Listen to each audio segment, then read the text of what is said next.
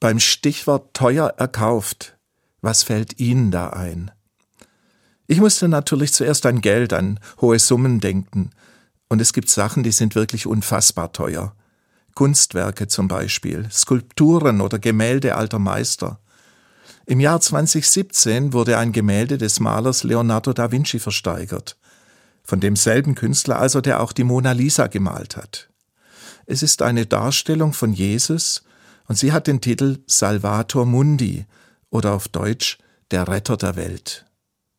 Ein Jesus-Porträt vom legendären Leonardo da Vinci, das war eine Sensation.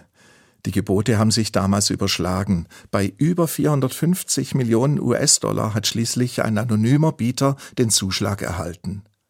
Teuer erkauft. Können Sie das nachvollziehen, dass jemand so viel Geld hergibt für ein einziges Bild? Wahrscheinlich ist der Käufer so reich, dass er das einfach so kann.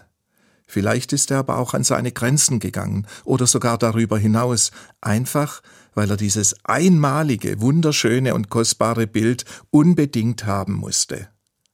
Dann hat er es teuer erkauft, weil es ihm das wert war.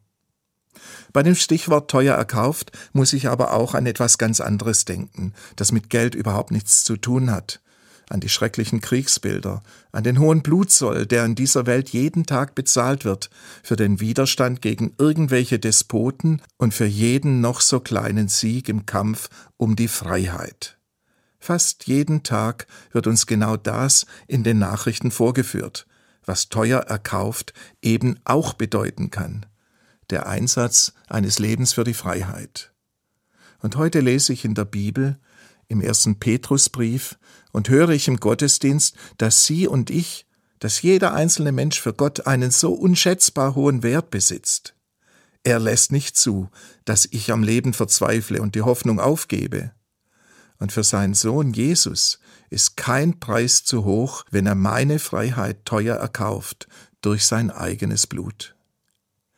Jesus ist der Retter aller Menschen und der ganzen Welt, der Salvator Mundi, wie in dem Gemälde von Leonardo da Vinci.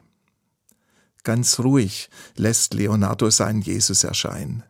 Er blickt mich freundlich an. In seiner linken Hand hält er eine durchsichtige Glaskugel, eine Art Globus, und die rechte Hand ist zum Segen erhoben. Dieser Jesus hat sein Leben für Sie und für mich eingesetzt.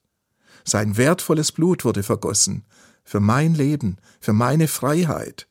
So unendlich viel bin ich, sind Sie Gott wert. Teuer erkauft. Mir gibt es Hoffnung und stärkt mein Vertrauen, wenn ich daran denke, dass Jesus die ganze Welt und jedes einzelne Leben in seiner Hand hält, wie die Glaskugel auf dem Bild von Leonardo da Vinci. Jesus hat alles für mich getan und hält bereit, was ich brauche, nämlich Freiheit. Ich muss mich nicht beherrschen lassen von den Schreckensnachrichten, die jeden Tag auf mich einströmen. Gott ist stärker. Und auch von meinen eigenen Fehlern muss ich mich nicht unterkriegen lassen. Gott wird wieder gerade rücken, was durch mich krumm und schief geworden ist, und dafür muss ich nicht erst einmal etwas leisten und mich als würdig erweisen, sondern Gott setzt alles für mich ein, zahlt für mich den höchsten vorstellbaren Preis. Nicht morgen, nicht irgendwann, er hat es bereits getan, mich teuer erkauft, damit ich aus dieser Liebe und Hoffnung leben kann, die er mir entgegenbringt. Und wieder muss ich an den Salvator Mundi, den Retter, den Erlöser der Welt denken, denn in meinem Leben ist auch vieles nicht gelungen oder unweigerlich offen geblieben. Mit über 60 Jahren rückt zudem die Grenze meines eigenen Lebens näher. Aber ich weiß, dass mein Erlöser lebt, dass er von den Toten auferstanden ist, was wir bald auch miteinander am Osterfest feiern werden. Das ist meine Zukunftshoffnung, und es darf auch Ihre Zukunftshoffnung sein. Denn was Christus getan hat, das gilt für jeden und jede von uns ob wir damit bisher viel anfangen konnten oder mit dem Glauben unsere Schwierigkeiten haben. Es geht nicht darum, was ich vorweisen kann oder eben nicht, sondern dass Christus seine Hand nach seinen Menschen ausstreckt, damit wir uns an ihm festhalten. So verstehe ich Glauben.